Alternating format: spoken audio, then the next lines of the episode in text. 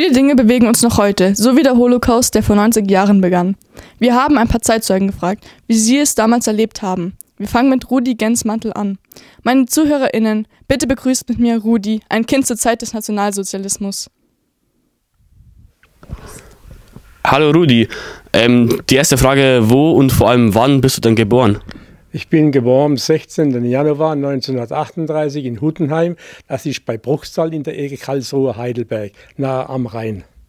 1939 zu, Kriegsge zu Kriegsbeginn warst du also genau ein Jahr alt. Wie war das so deine Kindheit und später auch deine Schulzeit?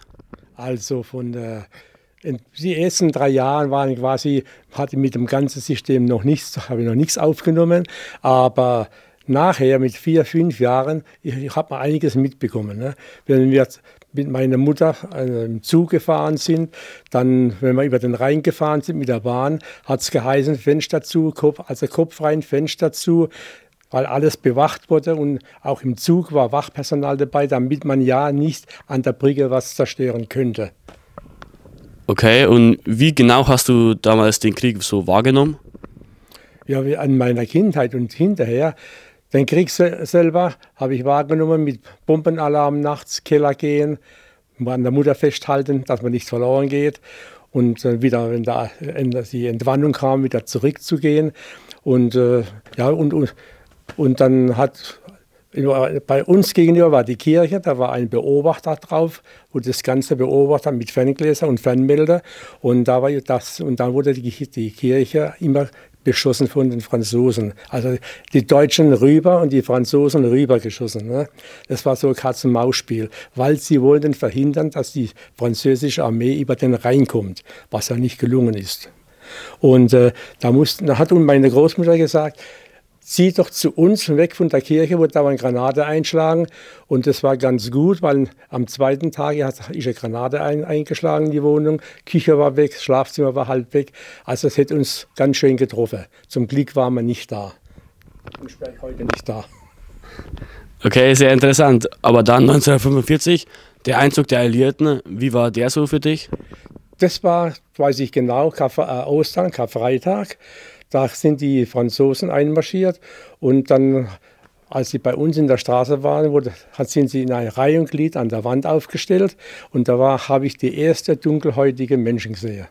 Das war quasi ein Erlebnis sozusagen. Ne? Aber es wurde kein Kontakt zwischen, dem, zwischen der Bevölkerung und den Soldaten geführt. Das war tabu, da hat man sich fernhalten müssen. Okay, sehr interessant, aber ein Thema, das wir jetzt noch gar nicht angesprochen haben, die Judenverfolgung. Hast du denn davon auch was mit, mit, mitbekommen? Von der Judenverfolgung habe ich in der Zeit nichts mitbekommen. Das hat man erst nach 45 so langsam durchs Hören der Eltern oder der älteren Generation gehört, dass sie gesagt haben, äh, sei vorsichtig mit deinen Aussagen, sag lieber nichts, sonst kommst du nach der Hau. Das war, das war dann sozusagen, ja, alles stillhalten, klein halten, nicht aufmachen. Okay, aber später dann, also nach dem Krieg, hast du dich dann darüber informiert? Ja, schon. Ich habe mich äh, sehr viel Geschichte interessiert hinter, was es alles ablief und die ganze Sache. Ne? Und äh, ja, und als Kinder haben wir dann auch Soldaten gespielt. Das war das normale Leben für die Kinder, also für unsere Gruppe. Wir haben ja, Soldaten gespielt, geschossen, Hinterher haben wir echt geschossen, was nicht richtig war. Und wir haben mit Munition gespielt und, und es war halt alles da. Es lag ja alles rum, es war nichts weggeräumt. Bis erst nach, nach einem drei, Dreivierteljahr kamen die Räumkommandos und haben die, die Munition, die Schafe alle abgeräumt weggeräumt. Und auch ein Schulkamerad ist äh, getötet worden beim Spielen mit einer Handgranate. Hat es ihn erwischt. Ne? Okay, das ist auf jeden Fall sehr beeindruckend, aber ähm, war das damals normal oder eher eine Ausnahme? Ich würde sagen, bei den Jungs war das ziemlich normal, mit solcher Sache umzugehen, zu spielen. Wir haben, äh, Beispiel, wir haben Munition, Gewehrpatronen oder Maschinengewehrpatronen, die Spitzen abgebrochen, das Pulver rausgelassen, auf einen Haufen angezündet. Das gab eine wunderschöne Stichflamme. Man musste natürlich wegspringen, das, war, das wusste man ja, man musste weggehen. Und dann hat man die äh, Hülsen umgedreht, eingespannt und am Schraubstock oder irgendwo und mit einem scharfen Gegenstand auf das, den Zinter ge geschlagen, sodass es einen schönen, richtigen Knall machte. Es war interessant. Okay, und eure Familien, wie haben die darauf reagiert? War das so was Alltägliches? Oder? Ja, diese Sachen haben die meistens gar nicht gewusst, was man da gemacht hat. Weil das war ja quasi, hat es immer geheißen, nicht mit Munition spielen. Ne? Und man hat es trotzdem gemacht. Ne? Okay, das ist auf jeden Fall sehr interessant. Und deine Familie, hat die, die, hat die dir noch etwas über den Krieg erzählt? Oder also, mein Vater war ja bei der Wehrmacht, wurde dann freigestellt durch seine Firma und wurde an den Westwall Normandie verpflichtet, dort den Westwall zu bauen helfen. Ne? Er war ein guter Maschinist. Ne? Und ja, dann kam er kurz Sie sind zurückgezogen worden mit ihren Baumaschinen in den Schwarzwald bei Pforzheim. Und dann hat er gemerkt, dass die Franzosen kommen. Da kommt der Armee, haben sie mitbekommen und sind dann quasi desertiert, haben ihr Zeug alle stehen lassen und haben gesagt, ich habe nur 60 Kilometer nach Hause, ich hau ab, ich mache das Ganze, in drei, vier Nächten bin ich zu Hause. Sind nur nachts mit dem Fahrrad oder zu Fuß, weil bei Tag war es zu gefährlich. Weil wenn sie erwischt worden wären, wäre aus gewesen. Okay, also wieder sehr beeindruckend, aber dein Vater war ja dann traumatisiert, oder?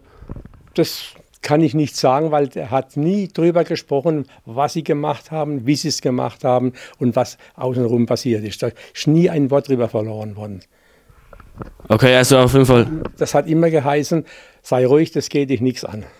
Ihr wart doch noch Kinder, äh, konntet ihr da überhaupt spielen? Ja, wir konnten spielen. Wir haben dann mit dem rumliegenden Munitionszeug, was da nach lag, gespielt. Weil das war ja unser alltägliches An An Ansicht, wenn man die Soldaten gesehen hat, mit Gewehren, mit Pistolen bewaffnet. Und das war für uns eine Selbstständigkeit. Und da hat man mitgespielt und sind auch mit dem umgegangen. Ne? Und als mein äh, Schulkamerad einmal getötet wurde durch eine Handgranate, die zu früh losging ne, oder zu spät weggeworfen. Äh, das hat uns schon getroffen. Aber man hat von der Elternseite nur erfahren, lass doch die Sachen liegen. Die werden schon weggeräumt von, von anderen Leuten. Ne? Das ist ja fürchterlich. Wie hat man sich dann gefühlt, wenn der eigene Freund in die Luft geht? So, das war mal zuerst ein Schreck und dann ist davon gelaufen. Ja. Und dann hat man halt von zu Hause einen Vortrag gehalten bekommen und dann war die Beerdigung, da waren wir halt dabei und das war schon, schon schwerwiegend für einen. Ne? Danke fürs Interview.